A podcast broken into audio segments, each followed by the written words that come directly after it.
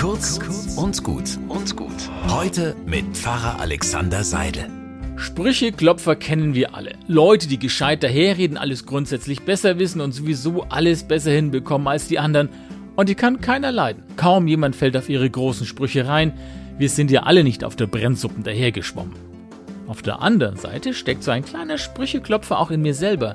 Spätestens dann, wenn ich im Überschwang Freunden etwas verspreche, was ich dann wahrscheinlich doch nicht einhalten kann, weil mir einfach die Zeit, die Kraft oder die Möglichkeiten fehlen. Ich würde ja gern. So ein Mist, wenn man Menschen dann enttäuscht. Ich bin nicht der Erste, dem das passiert. Der Apostel Johannes hat sich und seinen Freunden da eine Regel gegeben.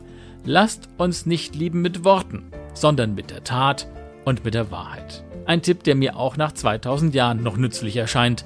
Mach weniger Sprüche, sondern zeige den Menschen durch dein ehrliches Tun, wie wichtig sie für dich sind. Einen guten Tag wünsche ich euch.